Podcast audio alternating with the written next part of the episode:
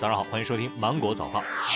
水利部七月十九号上午通报汛情，自七月七号以来，长江中下游的干流全线超警已经持续十三天。截止到十八号的十二点，长江中下游干流建立以下江段及两湖仍超警戒水位。水利部仍维持水旱灾害防御二级响应。水利部已经对三峡等重要水工程调度工作做出了针对性的安排，并进一步研究部署淮河流域洪水防御部署。十九号，北京市政府副秘书长陈贝宣布，自七月二十号的零点起，北京市应急响应级别调整为三级，北京高风险患者实现了清零，已经连续十三天无新增报告本地确诊病例。新浪微博宣布，微博将会积极的响应二零二零清朗未成年人暑期网络环境专项整治的通知要求，将整治涉明星话题中的互撕谩骂、人身攻击。对刷榜单等行为进行处置公示，处置公示饭圈、职业黑粉、恶意营销等违法违规账号等。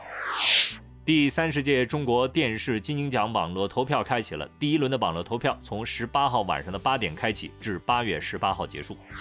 作为开启八月天文天象的序曲，七月二十一号土星将会迎来冲日。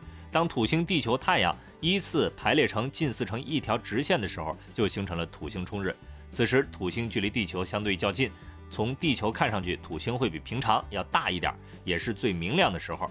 土星冲日的天象平均每年出现一次。国际货币基金组织十七号发布对美国经济的最新预测，今年的第二季度美国国内生产总值萎缩百分之三十七，二零二零年的全年将萎缩百分之六点六。近日，美国华盛顿大学的研究人员在《柳叶刀》杂志上刊文，由于出生率下降，全球人口预计在二零六四年前后达到九十七亿，顶峰之后逐渐萎缩，到本世纪末将减少至八十八亿人。到二一零零年，日本、韩国、泰国、西班牙和葡萄牙等二十三个国家的人口将会减半。东京奥组委公布了东京奥运会的全新比赛日程。东京奥运会将于二零二一年七月二十三号至八月八号举行，为期十七天，共设三十三个大项、三百三十九个小项的比赛。具体比赛的日程和比赛场地已经全部确定了。菠菜补铁源于一个数学错误。一八七零年，一位德国化学家发表了一篇论文，称菠菜当中含铁量很高，足以与红肉媲美。论文一出，便成为共识性的结论，流传于世。到了三十年代末，菠菜的含铁量被复查，科学家们才发现啊，原来这个菠菜当中的含铁量并不是很高。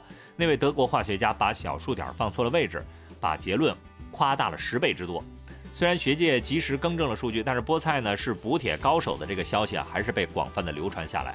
事实上，数据显示，每一百克的新鲜菠菜当中含铁二点九毫克，并且呢，菠菜当中的铁吸收利用率并不高。除此之外呢，菠菜当中还存在着草酸等抗营养因子，会进一步的降低铁的吸收率。您了解了吗？好了，以上就是今天新闻的全部内容了。祝你度过美好的一天，拜拜。